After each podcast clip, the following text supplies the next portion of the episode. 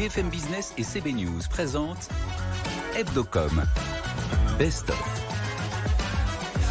Nous avons l'honneur d'accueillir aujourd'hui Bruno Patino. Bonjour. Bonjour. Merci d'être avec nous. Vous êtes président d'Arte, la chaîne qui est donc devenue trentenaire cette année. Très joyeux anniversaire à Arte. C'est d'ailleurs les 30 ans de BFM Business euh, également. Ben voilà. euh, 8000 programmes sont disponibles sur la plateforme arte.tv, dont deux tiers en exclus. Vous proposez une sélection de programmes en six langues différentes, ce qui vous permet de vous adresser à 70% des Européens, plus 32% de part d'audience en 5 ans. Vous êtes investi sur tous les réseaux sociaux et restez fidèle à votre ADN depuis 1992. Tout ça paraît un peu trop beau pour être vrai. Bruno Patino, qu'est-ce qui cloche? Où est-ce que ça bloque aujourd'hui chez Arte non, ça bloque pas. Euh, mais on a 30 ans et on est encore en croissance. Voilà, c'est ça qu'il faut dire. Donc, euh, donc on a encore. Euh, on a encore beaucoup de perspectives devant nous, en fait. Vous, l'avez bien dit, il y a eu une mue qui s'est faite depuis 30 ans, mais dans la fidélité de ce qui a été construit euh, depuis, euh, depuis l'origine. Alors, euh, au départ, c'est une sorte d'ovni, hein, c'est bizarre, une chaîne franco-allemande déjà. Alors, ça se fait euh, à la veille de la réunification allemande, culturelle au sens large du terme, pas seulement les arts et la culture, mais aussi euh, le monde des idées, l'histoire, la géopolitique, les sciences humaines, et puis les récits, évidemment, les fictions, le cinéma. Donc tout ça, on est fidèle. On a essayé. Euh, à mesure que le temps passait, à la fois de rendre notre offre plus éclectique, hein, c'est-à-dire d'être de plus en tout en cultivant cet ADN que vous avez mentionné, ben, d'être plus foisonnant, euh, d'être encore plus curieux, euh, d'être encore plus attentif euh, au goût des uns et des autres. On essaye aussi à chaque fois d'être encore plus exigeant vis-à-vis de nous-mêmes pour euh, pour euh, proposer euh, des contenus de, qualité à chaque fois supérieurs à ceux qui nous regardent. Et puis surtout, on prend avec appétence la révolution, modification, transformation du paysage médiatique. Et cette idée aujourd'hui de d'être passé d'une chaîne à trois choses en fait, hein, qui sont la chaîne, la plateforme, les chaînes sociales, d'égale importance pour nous. Eh bien, c'est quelque chose, c'est quelque chose pour lequel encore une fois, on a, beaucoup d'attrait, beaucoup d'appétence. Ça nous permet de toucher plein de personnes différentes dans des contextes différents. Alors qu'est-ce qui cloche? Non, ça cloche pas. Euh, évidemment, on voudrait sans doute aller un peu plus vite, un peu plus loin. La question des moyens euh, est, réelle, mais, malgré tout, euh, je dois dire que c'est un, on, a de la chance. Euh, grâce aux équipes et grâce à ceux qui nous regardent, d'avoir un anniversaire qui est plutôt euh, tourné vers le futur. On va, on va, on va parler de la rentrée euh, juste après. juste oublier de mentionner que vous êtes avec moi pour les gens bah, qui sont en radio. comme d'habitude, je suis accompagnée de Frédéric Roy, rédacteur en chef CB News, et Julien Casqui, journaliste à BFM Business. Merci à tous les deux. Et moi, je suis le plus vieux. J'ai profité de la, de la, de l'interruption. Je suis le plus vieux du plateau parce que je disais à Bruno Patino que j'étais à la conférence de presse de lancement d'Arte il y a 30 ans. Euh, donc voilà. Et en fait, euh, ce qu'on se disait aussi, c'est qu'à l'époque, Arte n'a pas été accueilli à bras ouverts par le reste du PAF et par d'ailleurs euh, euh, à ce moment-là une partie de une partie de la société, et c'est devenu une chaîne, au contraire. il n'y a plus de discussion sur l'existence d'Arte. C'est devenu une, c'est devenu une chaîne même à la mode et, et, et recherchée. C'est absolument. Et comment ça s'est passé Vous parliez de mu. Oui, enfin. Ah. La seule chose qui compte, me semble-t-il, quel est notre métier au fond? Euh, C'est de provoquer la rencontre entre euh, des documentaires, des séries, des fictions, euh, de l'information et ceux qui ceux qui regardent cela, et donc d'être assez à la fois ambitieux euh, j'allais dire sur les sur les deux personnes qui se rencontrent et d'être assez humble dans la position. Donc je pense que ce qui s'est fait euh, euh, ben, au fil du temps, c'est encore une fois d'essayer en permanence de rendre accessible la complexité et la beauté du monde et d'être toujours obsédé par une seule chose, la qualité de ce que l'on propose et surtout sa différence par rapport au reste. J'ai pas dit mieux ou moins bien, c'est pas la question. La question c'est que pour que l'offre et de l'importance dans la vie des gens, il faut qu'elle soit singulière, il faut qu'elle soit particulière, qu'elle ait un sens. C'est ce que modestement on essaye de donner, tout en étant pas du tout isolé dans notre bulle. Vous mentionniez euh, à juste titre l'accueil qui peut être, qui a pu être fait avant cette idée que parce que c'était une chaîne culturelle franco-allemande, parce que ça naissait au départ, on disait élitiste, élitiste, et donc que ce serait euh, élitiste dans sa bulle, dans son silo. Je pense que ces 30 dernières années, on a cessé de vouloir démontrer aux gens que, d'abord, ça n'est pas la même chose d'être élitiste, ce qu'on rejette, que de dire on veut rendre accessible la qualité au plus grand nombre. Donc on est exigeant, mais on n'est pas élitiste. Ça, c'est pas la même chose. Et la deuxième chose rapidement, c'est qu'effectivement, par ailleurs, euh, sur cette idée, encore une fois, qu'on pouvait être dans notre bulle ou autre, non, c'est d'être toujours attentif à la marge du monde, aux nouvelles écritures, à ce qui se crée, à l'innovation, euh, mais à l'innovation éditoriale en termes de forme. Donc avoir toujours euh, cette curiosité-là pour essayer d'être de notre temps et de notre époque à la fois en, regardant ce qui ne va pas dans notre époque, mais en même temps en se saisissant euh, euh, des nouvelles idées, des nouvelles formes et, des nouvelles propositions éditoriales. Justement, on va, parler d'un exemple concret. Ça a été annoncé cet été. Euh, Sonia De Villers débarque sur la chaîne avec un nouveau magazine quotidien de 12 minutes consacré au décryptage des images. Le lancement est-il imminent? C'est ma première question. Et puis ensuite, pourquoi ce choix? Alors, euh, rapidement sur le lancement, ça va être bientôt sur la plateforme euh, le mois prochain. Et en linéaire en 2023. Et en linéaire au début 2023. Non, l'idée là aussi c'est la même chose. Depuis longtemps, très longtemps, euh, Arte euh, réfléchit à la géopolitique et à ce qui se passe en termes de géopolitique. Euh, non seulement dans ses thémas, les grands documentaires du mardi, mais dans une émission qui s'appelle, qui s'est appelée depuis le début le dessous des cartes.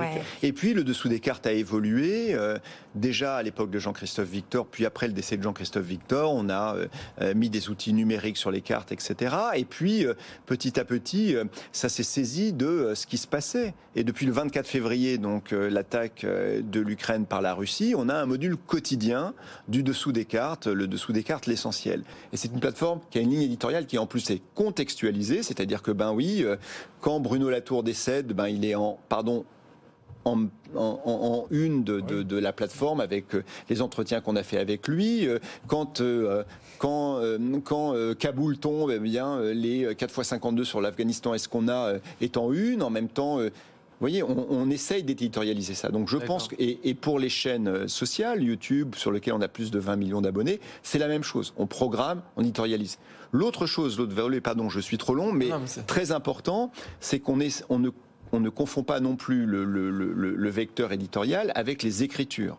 Depuis le début, bien avant mon arrivée, depuis le début, depuis le premier président d'Arte, puis ça continuer avec Véronique Kella, et ensuite euh, j'essaye de continuer ça, de, de porter le flambeau les nouvelles écritures, les nouveaux modes narratifs nous intéressent.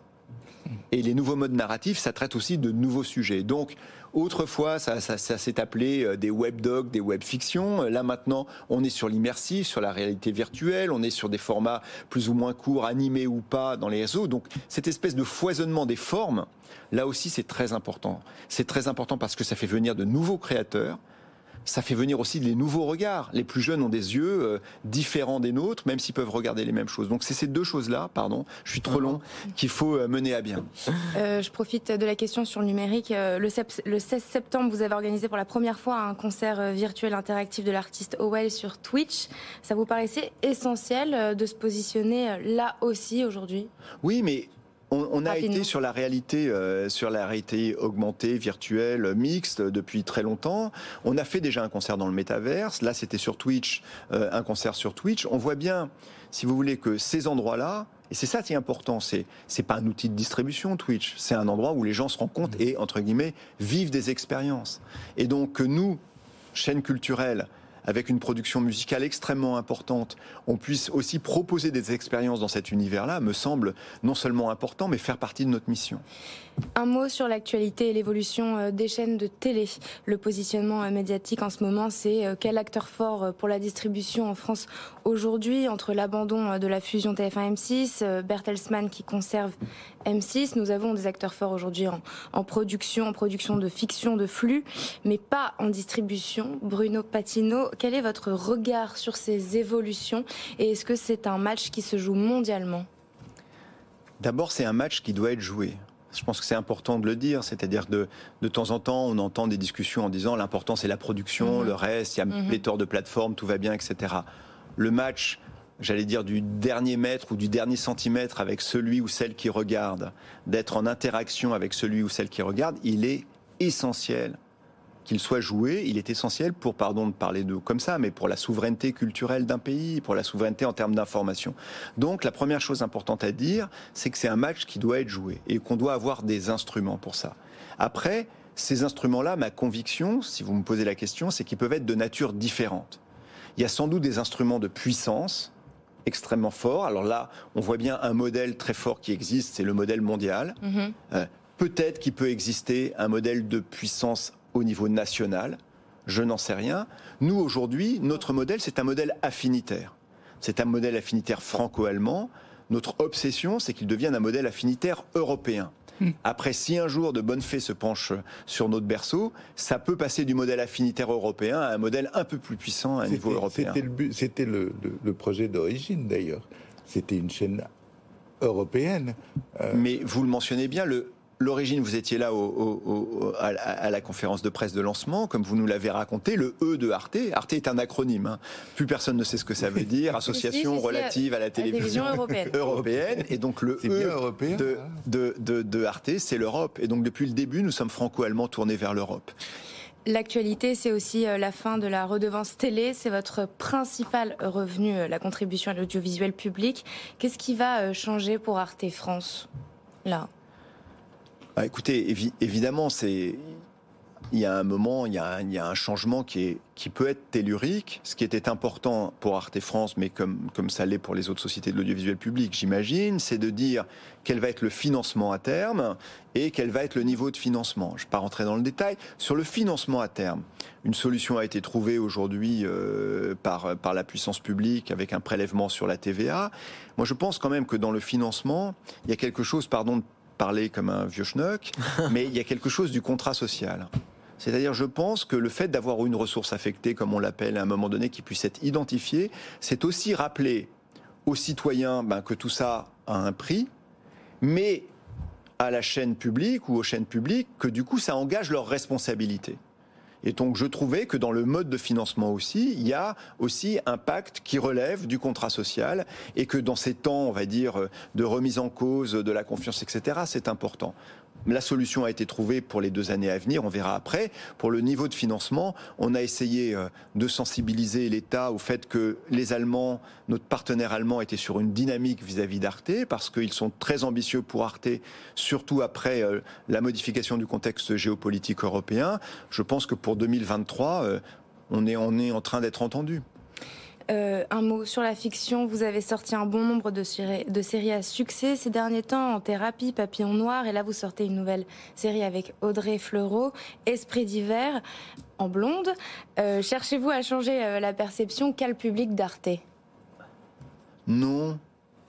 le changement de perception, c'est la conséquence des choix de programme qu'on fait. Et les choix de programme qu'on fait ne sont pas faits pour changer la perception. Les, les séries qui nous intéressent, c'est alors j'ai une, collègue espagnole qui dit c'est des séries qui disent des choses. on peut dire c'est des séries dont l'enjeu est un peu supérieur à l'histoire elle-même. Donc on essaye d'avoir des séries qui à un moment donné sur toute la palette, hein, elles peuvent être dramatiques, elles peuvent être plutôt euh, autour de la comédie, mais disent quelque chose euh, de notre rapport au monde. Donc euh, moi si vous voulez, si je prends une métaphore euh, du bon vin qui vous reste euh, un peu sur le palais euh, une fois que vous l'avez bu, ce qui nous importe sur les, sur les séries quand on les regarde, c'est qu'il vous reste quelque chose. Vous dites, tiens, mon imaginaire là a travaillé un peu et j'y repense et bon. Et donc, à chaque fois, on essaye d'avoir des choses en thérapie on a mis la France entière en thérapie, hmm. mais c'était aussi une façon de dire, c'est un moment où on a besoin de s'écouter, de parler, et c'était pas, et c'était pas rien de le dire.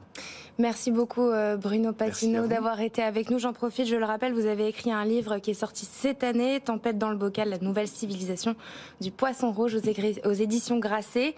Et puis Arte sort un documentaire dans quelques semaines sur Total Energy. BFM Business, Hebdocom l'invité média. On va parler de YouTube. YouTube, ça fait 15 ans, euh, plus de 15 ans que ça existe en France et ça continue de cartonner plus que jamais. 40 millions d'utilisateurs mensuels en France sur YouTube, 17 millions de personnes s'y connectent quotidiennement. Et cette semaine, une étude réalisée par le cabinet Oxford Economics en 2021, l'écosystème créatif de YouTube a contribué au PIB français à la hauteur de 650 millions d'euros. Justine Rist, bonjour. Bonjour Rebecca. Vous êtes la directrice générale de YouTube France. Merci d'être avec nous.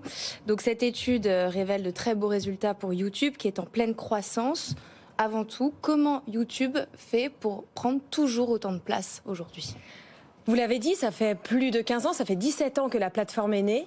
Et en fait, depuis notre genèse, euh, on a eu un enjeu d'innover sans cesse pour accompagner les nouveaux usages, les nouvelles formes de création, et tout ça euh, dans une logique de modèle économique pérenne puisque vous savez qu'on est la seule plateforme qui, dans son ADN, a un principe de partage de plus de la moitié de ces recettes publicitaires aux détenteurs de chaînes. Depuis 2007 Depuis, depuis le début, exactement, depuis 2007, oui. Et donc, euh, c'est par ce modèle qui est euh, responsable vis-à-vis des utilisateurs, vis-à-vis des créateurs et vis-à-vis des annonceurs qu'on arrive après 17 ans, c'est beaucoup 17 ans dans le monde du digital, dans le monde de la technologie, euh, à être la plateforme la plus la première destination vidéo de France en temps passé, en DEI, durée d'écoute individuelle, euh, vous l'avez dit, qu'on est plébiscité par 40 millions de Français chaque mois. Euh, on est mesuré par médiamétrie. On est d'ailleurs la seule plateforme euh, mesurée par médiamétrie parce que pour nous la transparence est très important aussi. Et voilà, donc c'est vraiment cette équation qui est dans un modèle de partage des revenus qui est vertueux. Vous vous adaptez en fait. Exactement. Au fur et à mesure du temps. Euh, YouTube participe également beaucoup à l'industrie du cinéma oui. Euh, en France, au film français. Par quel biais? Alors, ce qui est formidable, c'est que euh, ce qu'on observe dans l'écosystème créatif YouTube, donc les créateurs, c'est que au début de YouTube en France, euh, on avait beaucoup de, bah, de, jeunes talents qui étaient euh, depuis leur chambre, dans leur chez eux, à faire des vlogs. Et petit à petit, cette génération-là a énormément grandi. Et par exemple, si je cite un Cyprien, qui est un peu un YouTuber historique français, aujourd'hui, un Cyprien, c'est complètement diversifié, y compris dans des écritures, dans de l'animation. Je peux citer aussi un François Descraques, par exemple. Vous avez peut-être entendu parler du film Le Visiteur du futur. Mhm. Cette fiction-là, elle est d'abord née sur YouTube et ensuite il en a fait un vrai film qui est sorti en salle début, début du mois de septembre et qui a fait plus d'entrées que Titane, la Palme d'Or. Euh, du Festival de Cannes l'année dernière. Donc, on a cette espèce d'exception culturelle française qui se reflète aussi sur YouTube. Et tous ces talents, vidéastes, cinéastes, sont un peu la nouvelle génération euh, du cinéma de demain. C'est pour ça que cette année, pour la première fois d'ailleurs, on était au Festival de Cannes, euh, épaulé par le CNC, avec qui on travaille beaucoup, et avec Arte. Et puis on a fait rencontrer cette nouvelle génération des cinéastes avec les professionnels plus établis, plus traditionnels, euh, voilà, pour faire cette fusion des mondes anciens et modernes, on peut dire. L'écosystème de la plateforme soutient aujourd'hui plus de 20 000 emplois euh, équivalents à temps plein. Que l'on comprenne bien, c'est en production digitale, euh, en studio de tournage, mais quoi d'autre? Alors, je vais vous prendre un exemple euh, précis euh, par rapport à ça. Lorsqu'on dit euh, plus de 20 000 emplois équivalents temps plein, si je prends un, talent comme Hugo Décrypte, mhm. que vous connaissez bien, puisque c'est un peu l'ambassadeur, voilà, du, on peut dire, néo-journalisme, qui a commencé il y a plusieurs années. Aujourd'hui, un Hugo est à la tête d'une rédaction d'une mm. vingtaine de journalistes qui sont en CDI, qui l'emploient. Euh, et donc, il a créé vraiment une entreprise autour de son activité. C'est ça, en fait, l'écosystème YouTube. Ça ce... levier, finalement. Exactement. Pour le cinéma, pour les jeunes entrepreneurs. Exactement. Julien On a vu avec notre invité d'avant que euh, le, la publicité, le, le, marché de la publicité était incertain.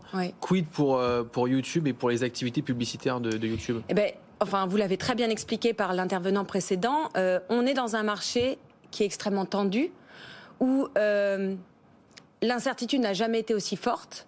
Et donc l'enjeu des annonceurs, c'est maîtriser plus que jamais leurs coûts. Être dans une logique de ROI la plus fine possible. C'est pour ça que dans ce souci d'accompagner en permanence cet écosystème, tous les outils que nous avons développés sont de plus en plus fins pour vous permettre à un euro investi d'avoir le meilleur retour sur investissement. Et d'ailleurs, YouTube a euh, un ROI 88% plus important que les autres plateformes. Euh, donc on est à la fois dans la finesse euh, des investissements, des arbitrages d'investissement, finesse des ciblages. Et puis quand je vous disais que ce, que ce modèle-là est vertueux, parce que c'est très important pour nous aussi de préserver la création française et un peu l'exception culturelle française, quand des agences, quand des annonceurs investissent sur YouTube, parce que notre modèle est basé sur le principe de plus de la moitié des reversements aux détenteurs de chaînes, eh bien, c'est cette création française en fait qu'ils accompagnent, puisque ces revenus-là leur reviennent et c'est les fameux 650 millions, 650 millions de contributions euh, au PIB. Frédéric. Alors, euh, de l'autre côté, il y a un service YouTube Premium. Oui, tout à fait. alors là, pour le coup, plus une impression, mais j'ai pas l'impression que ça marche formidablement, si? Alors, en fait, YouTube Premium a été fait dans une logique de proposer à certains utilisateurs qui souhaitaient ne plus avoir d'interruption publicitaire, pouvoir regarder YouTube en arrière-plan quand je fais autre chose, euh, d'avoir cette offre qui est une offre plutôt d'utilisation, de fonctionnalités différentes de euh, YouTube classique par la publicité. Notre cœur de métier, et ce modèle gratuit financé par la publicité, mais nous avons cette alternative qui est euh, d'ailleurs très plébiscitée notamment par les aficionados de musique. YouTube Premium qui a été lancé en 2017-2018, c'est maintenant 50 millions d'utilisateurs dans le monde. Dans le monde. Exactement. Donc euh, c'est une offre qui est vraiment réservée à un certain type d'utilisateurs qui souhaitent cette expérience-là, mais qui, enfin, on se doit, dans cette logique multi-expérience, multi-format, d'avoir aussi cette proposition. Vous ne comptez pas dessus elle est importante parce que euh, elle correspond aussi, elle est aussi une nouvelle source de revenus pour les créateurs, euh, pour les artistes, etc. Donc, euh, bien sûr, bien sûr. Et quand je dis que notre modèle est intégralement basé sur le partage des recettes, c'est quels que soient les canaux hmm. de monétisation. Et aujourd'hui, sur YouTube, vous avez dix manières différentes de gagner de l'argent par la publicité, par l'abonnement, par le merchandising, etc., etc. Un mot sur euh, le grand sujet du moment, la sobriété énergétique. Oui. Euh, je voudrais euh, connaître votre positionnement, même si on sait que YouTube utilise majoritairement les énergies renouvelables. Selon l'ADEME, le numérique est responsable tout de même de 3,5 des émissions de gaz à effet, de serre. Hmm. Qu'est-ce que vous répondez Alors, vous l'avez bien dit, vous savez que YouTube est une des, fait, partie de, de, de l'entreprise Google. Donc, sur nos infrastructures, on s'appuie sur le fonctionnement de Google. Nous avons, euh, nous étions, enfin, nous sommes carbone neutre depuis 2007. Donc ça, c'était il y a 15 ans. C'est totalement has-been. Notre objectif à horizon 2030, c'est d'être, d'opérer l'intégralité de nos data centers et de nos bureaux à partir d'énergie bas carbone, quel que soit le lieu dans le monde, quel que soit le moment dans l'année. Et 2030, c'est dans 8 ans. Donc euh, c'est vraiment demain. On est à 65% de cet objectif. Après, sur la sobriété énergétique, évidemment, on est ultra mobilisé là-dessus. En particulier, ben voilà, on s'inscrit dans le plan national de sobriété de notre gouvernement.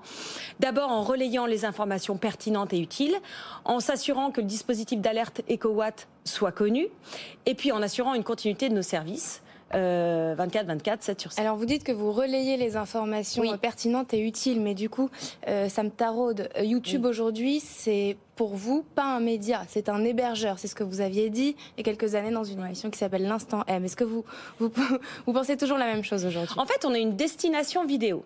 C'est vraiment ça notre définition. Et Ici, nous sommes dans la maison euh, euh, de BFM. Vous avez vos cousins, par exemple, je peux citer RMC Découverte. Euh, beaucoup d'autres médias utilisent aussi YouTube comme un complément de leur audience principale. je prends un exemple. Faites entrer l'accusé est une chaîne YouTube qui carbone, qui cartonne, pardon. quand Canal Plus lance sa dernière création originale, Désordre de, avec Florence Foresti, les deux premiers épisodes sont gratuits sur YouTube, etc., etc. Donc, on est vraiment dans cette logique vertueuse où vous avez avez les vidéastes, les youtubeurs comme on les connaît depuis notre genèse, mais vous avez aussi tout cet écosystème d'institutions, d'organisations médias qui nous utilisent. Donc vous, faites des, petits choix éditoriaux quand même. Ah ben bien sûr. Après, c'est à chacun de ces acteurs de définir une stratégie éditoriale complémentaire euh, pour aller chercher des audiences plus jeunes, des audiences plus internationales, pour refaire vivre des formats qui ne sont plus ni en replay ni euh, sur la destination principale de la chaîne, etc. Quand vous voyez Squeezie là, il y a deux semaines, qui a organisé son Grand Prix Explorer, GP, plus d'un million euh, de vues sur les plateformes, plus puissant que France 2 au même moment. Vous vous dites quoi? On a, Ça y est, on a tué la, la télé, c'est bon? Mais pas du tout. En fait, ce qui est génial, c'est qu'un créateur comme Squeezie qui a démarré il y a dix ans sur YouTube, aujourd'hui est capable de se diversifier et d'avoir ce pouvoir de fédération euh, sur l'intégralité de, des destinations, des plateformes qui existent. Et c'est ça qui est génial. Euh, mais après, euh, je peux citer n'importe quel média aujourd'hui en France qui est complètement dans cette logique d'utiliser toute la puissance d'une plateforme comme YouTube pour son propre bénéfice. Quelles sont concrètement euh, les, les, les, réglementations qui encadrent aujourd'hui la liberté d'expression sur, euh, sur YouTube? Quels sont les risques de surcensure? Jusqu'où ça peut aller? Je cite l'exemple des vidéos complotistes qui ont été retirées il n'y a, pas longtemps. Alors euh, là, vous allez sur un sujet qui est euh, absolument fondamental pour nous. Euh, comment est-ce qu'on lutte contre la désinformation et quel est notre rôle dans ce cadre-là? Priorité absolue à tous les niveaux du leadership de YouTube. Nous avons des métiers de modération qui vont faire ce dernier kilomètre pour avoir une appréciation plus fine de contenus qui peuvent requérir l'intervention de, modérateurs. nous avons un rapport de transparence qui est publié chaque trimestre qui donne dans un niveau de granularité très fin combien de vidéos ont été retirées parce qu'elles enfreignaient nos règles d'usage. Au dernier trimestre, c'était 4 millions de vidéos, 122 000 par exemple sur la désinformation. Là-dedans, on inclut les, fake news autour de la guerre en Ukraine, etc., euh, etc. Et puis, nous avons des règles d'usage qui, de la même manière que notre plateforme évolue, ne cesse d'évoluer, de s'enrichir. Un bon exemple, c'est le Covid. Le Covid était un exercice qui était complexe parce qu'une vérité le lundi ne l'était plus le mercredi. Donc on travaille avec l'OMS, on travaille avec 85 institutions de santé dans le monde et pour faire évoluer nos règles d'usage. Merci beaucoup, euh, Merci Justine beaucoup. vous êtes directrice générale de YouTube France.